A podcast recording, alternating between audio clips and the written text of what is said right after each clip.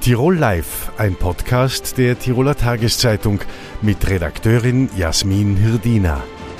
Der Punsch am Christkindlmarkt, das Flascherl Wein zum Festtagsessen oder das klassische Feierabendbier. Alkohol ist in unserem Land allgegenwärtig, aber wie viel ist eigentlich zu viel? Das ist Thema heute bei Tirol Live. Herzlich willkommen.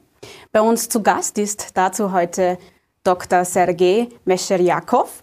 Er ist Psychiater an der Uniklinik Innsbruck und Professor an der Med-Uni in Innsbruck und spezialisiert auf Suchterkrankungen. Schön, dass Sie da sind.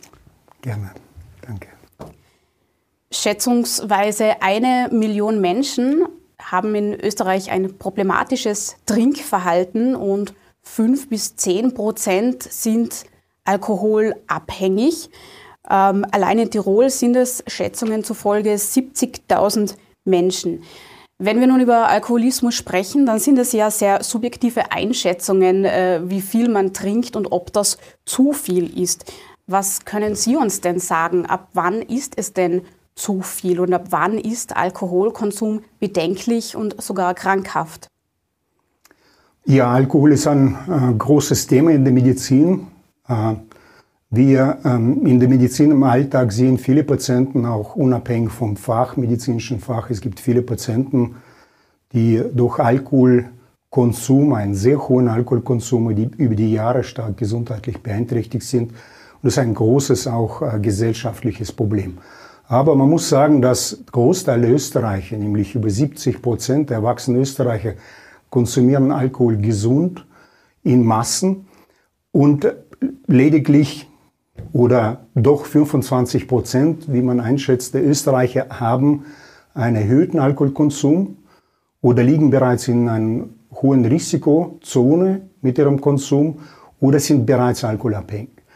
Und ähm, wir wissen aber, dass ähm, es gibt bestimmte Tagesmengen, die ähm, gesundheitlich, gesundheitliches Risiko ähm, mit sich bringen. Man weiß zum Beispiel, ähm, dass es gibt Unterschiede zwischen Frauen und Männern. Frauen grundsätzlich äh, sollten weniger konsumieren als Männer, ungefähr um 20 Prozent oder um ein Viertel. Und äh, man geht davon aus, dass äh, unbedenklicher Alkoholkonsum liegt ungefähr bei einem halben Liter Bier pro Tag für einen Mann und etwas weniger für eine Frau. Und dann gibt es noch äh, eindeutige Gefährdungsgrenzen.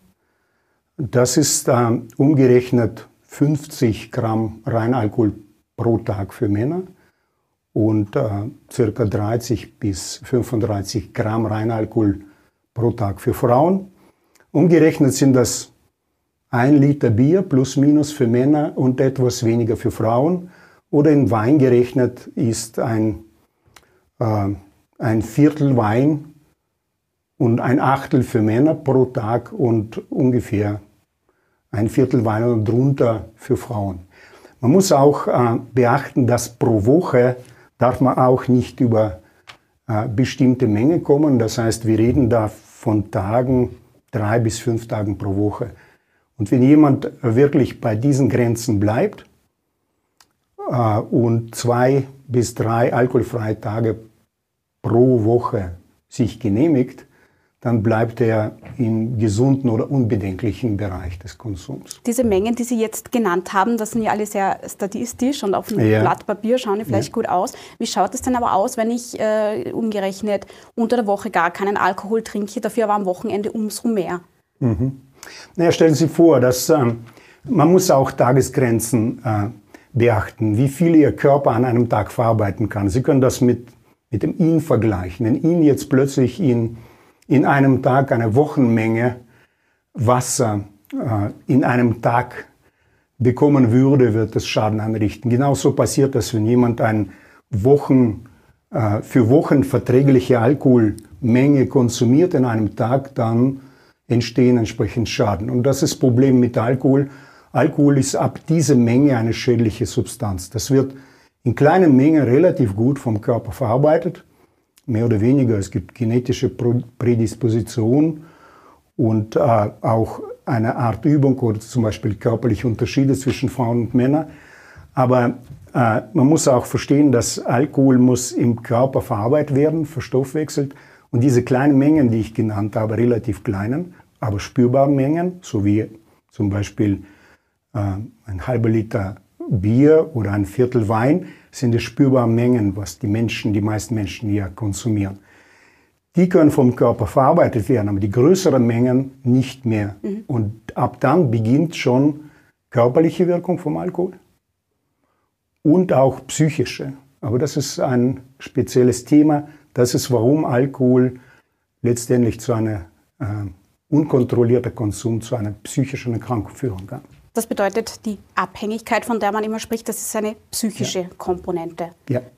Ab wann äh, spricht man von Abhängigkeit? Es gibt Menschen, die trinken äh, zu Mittag ein Seidelbier. Es gibt auch jene, die zum Feierabend eben das äh, zitierte eine Bier am Abend einfach brauchen, um herunterzukommen. Ist das schon eine Abhängigkeit? Nein. Wenn Sie mit einem Bier herunterkommen oder wenn Sie spüren, das ist genug und ich will eigentlich nicht mehr und das geht so über die Jahre, werden Sie keine Probleme bekommen. So wenn Sie täglich ein Schnitzel essen und äh, davon satt werden. Wenn Sie aber merken, dass Sie mit der Zeit fünf Schnitzel brauchen, um satt zu werden, dann ist irgendwas nicht äh, in Ordnung. Genau das Gleiche mit Alkohol. Und das ist das Problem, das Problem von allen suchtmachenden Substanzen, illegale Drogen, aber auch Alkohol. Sie verursachen oder lösen aus äh, Anpassungsprozesse im Nervensystem. Und das führt dazu, dass wenn man regelmäßig konsumiert, man braucht mehr und mehr, um gleiche Wirkung zu erreichen. Das größte Fehler, was man machen kann im Umgang mit Alkohol, immer ständig hinter einer bestimmten Wirkung zu sein. Das heißt, ich muss mich heute komplett entspannen. Und mit der Zeit, man merkt das nicht, aber irgendwann stellt fest, früher waren es ein, zwei Bier und jetzt nach Jahren und regelmäßigem Konsum brauche ich fünf, sechs Bier und mehr.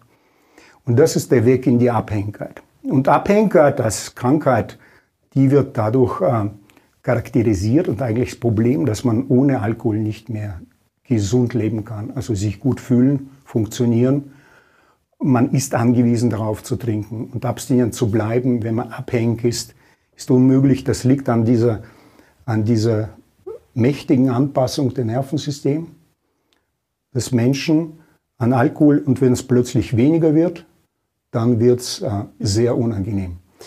Und das sind die abhängigen Personen die sich schwer tun. Und wenn man abhängig ist, natürlich der Alltag auch schwer zu bewältigen. Wie schaut denn dann hingegen so ein Heilungsprozess aus? Äh, würden Sie eher zu völliger Abstinenz raten oder kann es auch sein, dass einst alkoholkranke Menschen gut leben und wieder herunterkommen auf ein Bier am Tag? Ja, ehrliche Meinung ist, wenn jemand abhängig ist, es gibt äh, so gut wie keine Möglichkeit für diese Menschen, gesund Alkohol zu konsumieren. Weil Alkohol bei diesen Menschen in kleinen Mengen wirkt komplett anders als bei Menschen, die nie alkoholabhängig waren. Wie? Äh, sie lösen eher ein Verlangen nach Alkohol aus. Und viele Patienten beschreiben genau das. Und viele erfahrene Patienten raten den anderen neuen in Therapie, in Therapiegruppen, äh, dass diese Gedanke abzustellen, dass man irgendwann gesund Alkohol konsumieren kann. Manche schaffen das über bestimmte Zeit, aber das ist so wie Balanceakt, wie bei einer an einer Innenbrücke am Geländer spazieren zu gehen. Entweder sie bringen sich in sichere äh, Seite oder sie fallen um auf der anderen Seite. Und äh, das ist aber für Menschen, die wirklich abhängig waren. Das gilt, also Abstinenz ist eigentlich der sichere Hafen für die Menschen, die abhängig waren. Für die, die viel konsumiert haben, vielleicht nicht daran gedacht haben und gemerkt haben, dass sie jetzt in der Risikozone sind und ähm, nicht wissen, ob sie noch abhängig sind, ist ein guter Test, ist Konsum zum Beispiel zu halbieren.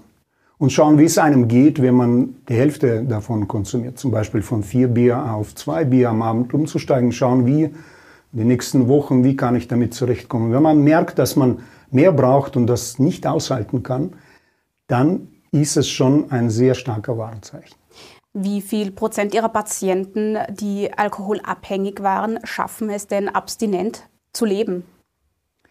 Ähm, Patienten, wir wissen jetzt aus äh, Gesamtstatistik klinischer Erfahrung, Patienten, die zum Beispiel nur in Krisensituationen kommen und eine Entzugsbehandlung machen, die ein bis zwei Wochen dauert, ambulant oder stationär, und dann keine Hilfe annehmen, haben eigentlich nur, sagen wir, 10% Wahrscheinlichkeit, ein Jahr abstinent zu bleiben, weil Die Abstinenz ist erst ein Beginn der, der Probleme für diese Patienten. Man trinkt, hat Probleme, wenn man aufhört, hat man auch Probleme zuerst Entzug. Und dann entwickelt sich ähm, dieser, dieser spezielle Zustand der Abstinenzbeginn, wo man Therapie braucht. Man weiß, dass äh, die Patienten, die ambulante oder stationäre Nachbetreuung in Anspruch nehmen, viel bessere Chancen haben. Man geht davon aus, dass zumindest die Hälfte dieser Patienten schaffen ein Jahr komplette Abstinenz oder mit nur kurzen Rückfällen. Weil die Rückfälle gehören auch zum Heilungsprozess, leider aber auch sehr, sie sind sehr informativ.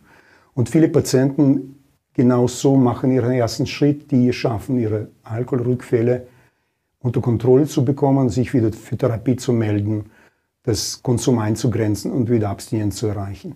Es gibt kaum Patienten, die nach, sagen wir, 10, 20 Jahren täglichen hohen Alkoholkonsum plötzlich aufhören und nichts tun äh, und zurechtkommen ohne jetzt Therapie. Die meisten Patienten haben mehrere Versuche und lernen in diesem Prozess abstinent zu bleiben. Und das ist der Hauptziel der der Suchttherapie bei diesen Patienten lernen, abstinent zu bleiben. Mhm. Und das ist ein harter Prozess. Und Alkohol ist ziemlich mächtiger Gegner. Sie haben es schon angesprochen, Alkohol ist in unserer Gesellschaft allgegenwärtig und auch ziemlich breit akzeptiert. Es gibt es Länder wie die USA, dort ist Alkohol erst ab 21 Jahren legal konsumierbar. In Österreich bekommt man Bier und Wein und nicht gebrannte Alkoholiker schon ab 16 Jahren. Können die Jugendlichen damit schon umgehen? Ist das Gesetz hier ähm, angepasst, angemessen? Ja, wir wissen, dass Gesetze haben oft äh, unerwartete Wirkung in beide Richtungen. Äh, 21 Jahre ist ein guter Alter, wirklich zu, mit Alkohol zu beginnen und zu verstehen, wie wirkt das bei mir, weil man dort ist reif, Nervensystem ist reif. In Österreich 16 Jahre ist äh, sehr knapp. Wir wissen, die Menschen äh, sind erst mit 20 plus Nervensystem ist reif und kann damit besser umgehen. Es ist immer die Frage, ähm, warum betrinken sie oder wollen die Jugendlichen mit 16 schon Alkohol in, in hohen Mengen konsumieren? Also ich glaube, dass es ein klares gesellschaftliches Signal ist in den USA, das ist gefährlich, passt auf. Und auch für die Menschen, die Jugendlichen Alkohol zur Verfügung stellen, ist auch ein klares Signal, das ist nicht legal. Ob das für Österreich äh, passen würde, dieses Alter, ist wahrscheinlich nicht umsetzbar. Aber ich würde äh, sagen, dass Menschen unter 21 besonders aufpassen sollen, weil die, wenn sie un, unbedacht zu viel konsumieren über längere Zeit, haben sie sehr hohe Wahrscheinlichkeit, wirklich im Laufe des Lebens große Probleme mit Alkohol zu bekommen. Mhm. Sie sind selber Vater von zwei Teenagern, angehenden Teenagern. Würden Sie sich selber wünschen, dass es in Österreich auch erst ab 21 konsumierbar wäre? Also grundsätzlich denke ich, sehr wichtig, dass Eltern mit ihren Kindern darüber reden, weil Eltern selber konsumieren und es wird immer wieder, darf man da jetzt kosten in diesem Alter, ja oder nein? Ich glaube, sehr wichtig und heutige Jugendliche sind ja sehr mündig, die können, die können selber sich Erfahrung machen, ein Bild machen. Ich glaube, in der Familie Anlass nutzen, um das zu besprechen. Natürlich nicht am Tisch, sondern irgendwann zwischendurch, weil jeder hat aus, äh, jeder Jugendliche hat irgendwelche Beispiele aus, ähm, aus ihrem Leben, dass jemand betrunken war oder wie viel trinkt man oder der darf das. Und da muss man als Eltern die Möglichkeit nutzen und eigene Sicht auf Alkohol äh, zu präsentieren, wissend, dass Jugendliche natürlich das kritisch nehmen, ist immer, aber das ist wichtige Information auch als klares Signal. Denkt nach, bevor ihr beginnt, da zu experimentieren. Also die Vorbildwirkung nicht auch außer Acht lassen. Äh, wohin kann man sich denn nun wenden, wenn man selbst betroffen ist oder in der Umgebung, im Freundeskreis, im Bekannten- und Familienkreis wahrnimmt, dass jemand Probleme haben könnte? Also wenn man im Bekanntenkreis äh, wahrnimmt, dass man Probleme, dass man eventuell Probleme mit Alkohol hat, ist Vorsicht geboten, weil oft ist es äh, für Personen dann kränkend, wenn man anspricht, wenn sie fern sind von einem, wenn sie nahestehende Personen, glaube das ist eine Pflicht, einfach anzusprechen, äh, das, das kommt mir vor, du brauchst zu viel. Ich würde da nicht selber irgendwelche therapeutische Empfehlungen zu geben oder, oder Lebensstiländerungsempfehlungen, sondern einfach sich beraten zu lassen. Es gibt grundsätzlich zwei Möglichkeiten, also mit einem, Allgemeinmediziner, mit einem Hausarzt kann man das besprechen, aber auch äh, in Beratungsstellen. Es gibt genug in Österreich und auch in Tirol gute Beratungsstellen, wo Nichtärzte äh, grundsätzlich äh, Probleme besprechen können mit äh, betroffenen Personen. Man kann sich auch beraten lassen, wenn man jemand aus der Familie, mhm. zum Beispiel, man vermutet, er hat ein Problem, wie gehe ich damit um? Also ein breites Beratungsangebot für Betroffene, auch nicht medizinische. Eine Stelle, an die man sich wenden kann, ist zum Beispiel die Suchthilfe Tirol. Infos unter der Website-Adresse www.suchthilfe.tirol. Herr Mescherjakow, spannendes Thema. Es gäbe noch viel mehr zu besprechen. Ich hoffe, wir sehen uns wieder im Studio. Ich danke Ihnen für dieses durchaus spannende Gespräch. Danke. In der Wildschenau geht am Donnerstagabend eine Ära zu Ende. Der Tourismusverband wählt einen neuen Vorstand und eines ist schon klar, es wird einen neuen Obmann geben. Denn Michael Unger zieht sich nach 25 Jahren von dieser Position zurück. Und wir ziehen jetzt bei Tirol Live im Studio Bilanz mit ihm. Er ist zu Gast. Herzlich willkommen, Michael Unger. Danke für die Einladung. Gerne. Im Mai 1998 sind Sie damals als 45-jähriger Hotelier, äh, als Obmann, haben Sie die Führung übernommen. Äh, wenn Sie zurückblicken, was war denn damals Ihre Motivation? Ja, meine Motivation war, äh, Sachen verändern zu wollen. Der Tourismusverband damals äh, war hoch verschuldet und äh, die Mitglieder sind an mich herangetreten, dieses Amt zu übernehmen. Äh, und ich bin dem gerne nachgekommen, nachdem ich äh, meinen Betrieb äh, verpachtet hatte und, und Zeit hatte, um mich um das zu kümmern. Und das Erste, was ich gemacht habe, war eine Zusammenlegung der vier Büros in eines. Das war also wichtig, damit wir uns also Geld sparen konnten. Wie gesagt, das war also finanziell waren wir ziemlich äh, an die Wand gespielt und äh, das hat dann gut funktioniert. Wir haben dann das äh, Hauptbüro ausgebaut mit Hilfe äh, einer Förderung vom Land. Äh, da hat uns der Landeshauptmann Weingartner sehr geholfen und äh, von dann an ging es eigentlich bergauf. Äh, ein Highlight Ihrer Karriere war sicher die Weltmeisterschaft der Menschen mit Behinderung. Äh, wie, Ihnen, wie haben Sie dieses Event in Erinnerung? Ich habe es sehr gut in Erinnerung, äh, weil es ein Riesenerfolg war. Die ganze Wildschenau hat zusammengehalten. Äh, wir konnten äh, Rennfahrer aus, aus 28 Nationen bei uns begrüßen. Wir hatten sehr viel Prominenz aus Politik, aus Kunst und Sport bei uns. Es war der Prince Edward, der, der Bruder des jetzigen Königs Charles bei uns, der drei Tage da war, mit dem wir also ein, ein, sehr gutes Verhältnis aufbauen konnten. Wir sind mit dem Skifahren gegangen und äh, das war ein Beweis, wie auch äh, ein Tal äh, zusammenhalten kann und äh, mit diesem Zusammenhalt einen, ein, eine Veranstaltung zu einem tollen Erfolg bringen konnte. Äh, wir haben auch dann den Franziskusweg noch wurde vom Hubert Flörl, dem Professor Hubert Flörl, äh, gebaut und äh, der erfreut sich auch großer Beliebtheit.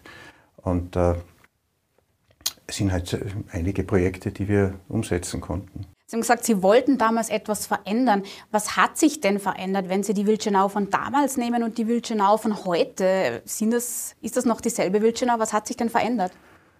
Naja, wir haben teilweise unsere Bettenkapazität reduziert. Wir sind von den Standardbetten weggekommen. Wir hatten damals 8.500 Betten, jetzt äh, befinden wir uns aber auf ungefähr auf 7.000 äh, Betten, etwas unter 7.000. Äh, die Qualität wurde verbessert. Wir haben versucht, unser Angebot zu erhöhen. Wir haben sehr viele neue Sachen eingeführt. Im Laufe der Jahre kam dann die Wildschenau-Karte dazu. Da waren wir eine der ersten Regionen in Tirol, die so etwas eingeführt haben ist sehr gut angekommen. Und äh, wir haben also generell versucht, äh, das, das Tal wieder auf Vordermann zu bringen. Die Wildschenau war immer bekannt für Angebote im niedrigeren Preissortiment. Es gab viele und gibt auch noch viele Pensionszimmer, Standard, äh, Drei-Sterne-Kategorie. Sie haben schon angesprochen, man wollte das ja seit langem verändern, aber heute ist eigentlich das Bild immer noch im Großen und Ganzen gleich. Ist es Ihnen dann nicht gelungen, als ob man die Hoteliers zu überzeugen, zu investieren und sich zu wagen an die höheren Kategorien? Äh, das stimmt äh, so nicht, weil äh, wir haben im Laufe der Jahre die Zimmerkategorien schon verbessert. Es gibt jetzt kaum noch Standardzimmer. Ich glaube, es gibt überhaupt keine Standardzimmer mehr. Ist ja auch nicht mehr verkäuflich. Es gibt natürlich schon noch Jugendheime, die haben aber auch ihre Qualität verbessert. Und äh, man soll Jugendheime nicht verdammen. Das sind nämlich sehr gute Werbeträger für die Zukunft.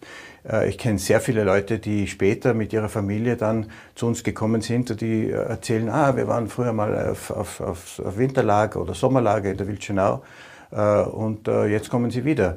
Also ich würde das jetzt nicht so, so negativ sehen.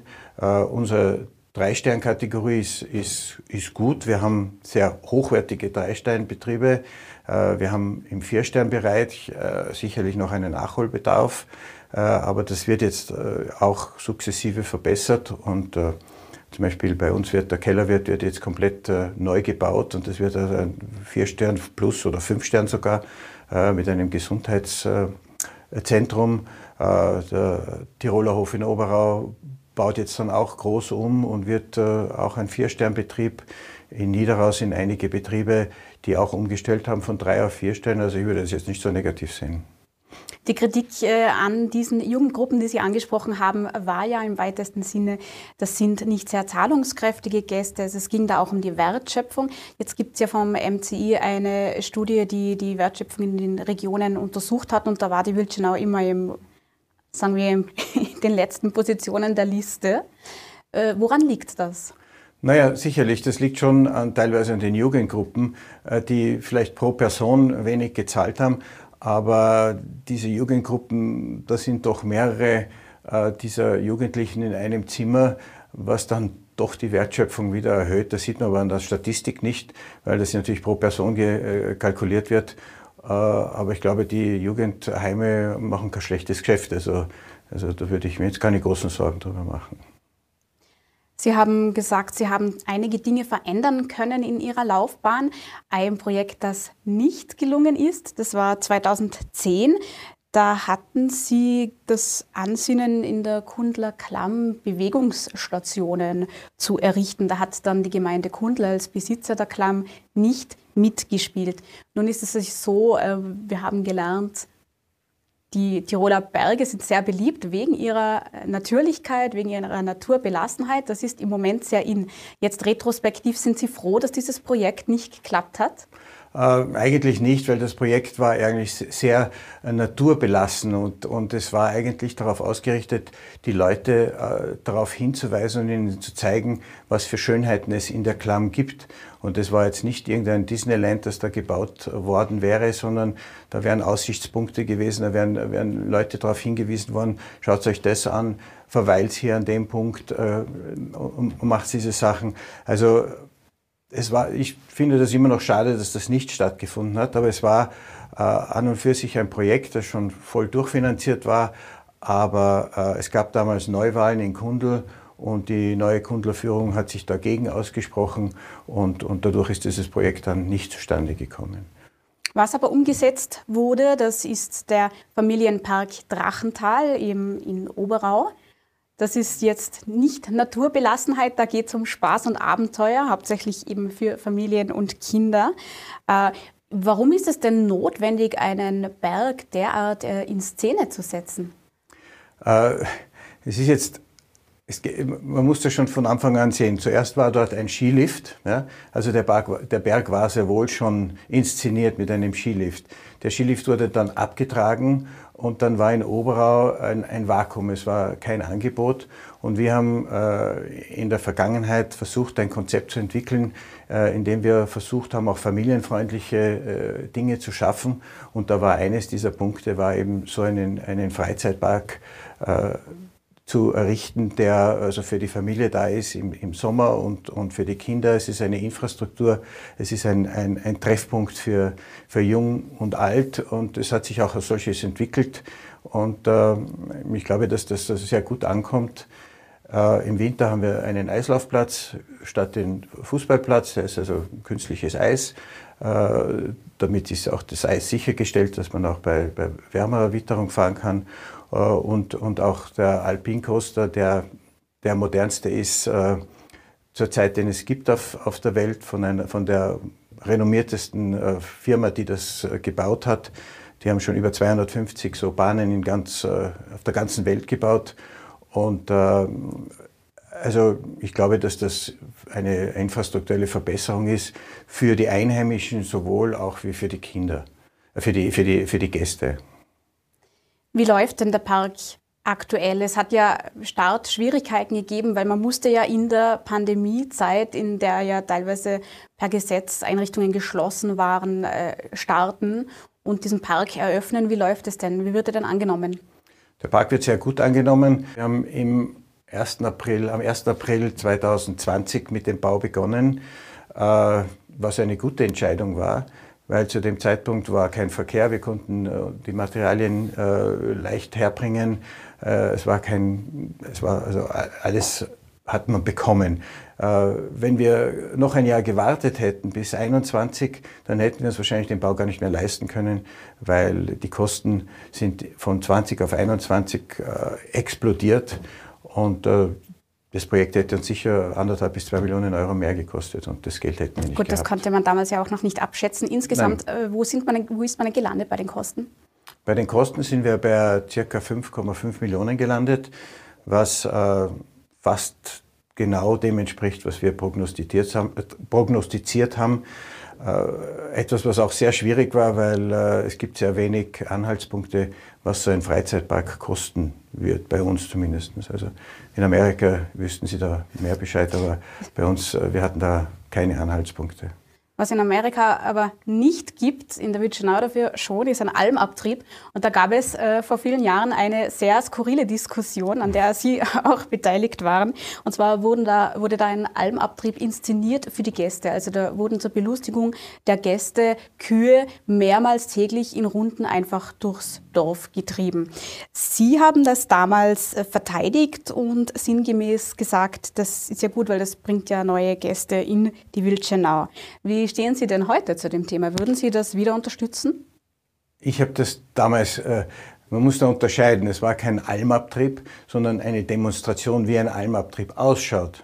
Also den Leuten wurde nicht gesagt, jetzt werden die Kühe, heute ist der Tag, an dem die Kühe runtergetrieben werden und das mehrmals täglich, sondern es wurde den Leuten mitgeteilt, schaut, wenn ihr da hinfahrt, könnt ihr euch das anschauen, äh, so schaut ein Almabtrieb aus. Also das ist ein großer Unterschied, wie wenn man behauptet, dass das ist der Almabtrieb.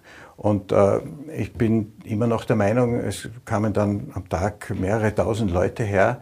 Und äh, wenn wir Leute in die Wildschenau bekommen, die zum, kommen, die zum ersten Mal hier sind, dann ist das was Positives, äh, wenn man ihnen nicht irgendetwas vorgaukelt, was nicht stimmt. Aber in heutigen Zeiten versucht man auch immer besonders authentische Erlebnisse zu bekommen. Wäre es dann nicht sinnvoller, die Menschen die Gäste äh, für die Tage der tatsächlichen Almabtriebe anzulocken, weil die gibt es ja. Äh, damals und heute, das sind, das sind schon mehr als 20 Jahre dazwischen vergangen. Also äh, damals war die, die, ganze Sache ganz anders. Also man kann es jetzt nicht vergleichen, äh, was ich heute machen würde und was wir damals gemacht haben. Außerdem haben wir auch heute machen wir die Almabtriebe, den, den richtigen Almabtrieb, der findet jetzt in Niederrhein. Aber so wie damals, Entschuldigung, äh, so wie damals würden Sie es nicht mehr machen? So wie damals würden, wir haben das sowieso nicht gemacht, das ist nicht von uns ausgegangen. Das war ein, ein Reisebüro, das mhm. das damals organisiert hat, zusammen mit einem Hotelier. Also, also wir hatten damals als überhaupt DVB nichts damit zu tun. unterstützt, also Sie haben gesagt, Sie finden das gut. Ich habe ich hab damals gesagt, dass ich das, ja, dass das gut finde. Ich hätte es selber nicht gemacht. Aber das war damals eine Aktion von einer, wie gesagt, von einem Reisebüro und, einen, und einem Hotelier zusammen. Und ich habe da nichts dagegen gehabt. Mhm. Hätte, nix, hätte, hätte, mir nichts genutzt, wenn ich was dagegen gehabt hätte. Weil wir leben in einer, in einer freien Wirtschaft und die können machen, was sie wollen, solange es genehmigt wird. Sehr berühmt, wenn nicht gar legendär in der Wildschenau oder für die Wildschenau ist der Krautinger, ein Schnaps, der aus der Stoppelrübe gewonnen wird, mit einem sehr eigensinnigen Geschmack. Mir ist erzählt, mir wurde erzählt, dass Sie eigentlich anfangs ihrer Karriere immer gesagt haben, sie trinken nicht gerne. So, wie geht das denn, wenn man DVB-Obmann ist in einem Hochtal, wo der Krautinger einfach zur Kultur dazugehört? Haben Sie sich mittlerweile anfreunden können? Äh, so ganz stimmt das nicht. Eines stimmt schon, ich trinke keinen Alkohol. Und, ich, und zwar, ich trinke keinen Alkohol, weil er mir nicht schmeckt, nicht aus, aus irgendeinem äh, anderen Grund. Äh, aber Krautinger trinke ich sehr wohl. Äh, und, und zwar äh, auch nicht, weil er mir schmeckt, sondern weil das eine Medizin ist. Und wenn man sich äh, schlecht fühlt, dann äh, an, an Krautinger, dann ist der Magen wieder, wieder okay. Äh, und ich war mal in Indien äh, drei Wochen auf Urlaub mit meiner Frau und da haben wir jeden Tag prophylaktisch einen Krautinger getrunken. Und wir waren die einzigen in der Gruppe, die nicht krank geworden sind. Also der wirkt. Also ich habe überhaupt nichts gegen einen Krautinger, äh, aber ich trinke keinen Alkohol. Ja, in Maßen ist der Kraudinger ja auch ja, ja, in sowieso. Ordnung. Nun steht ja schon fest, wer Ihnen als Obmann nachfolgen wird. Am Donnerstagabend wird gewählt, aber es gibt nur einen Kandidaten, nämlich Christoph Brucker, und damit dürfte das ziemlich sicher sein. Äh, ist das so ein undankbarer Job, dass das nicht mehr Leute machen wollen?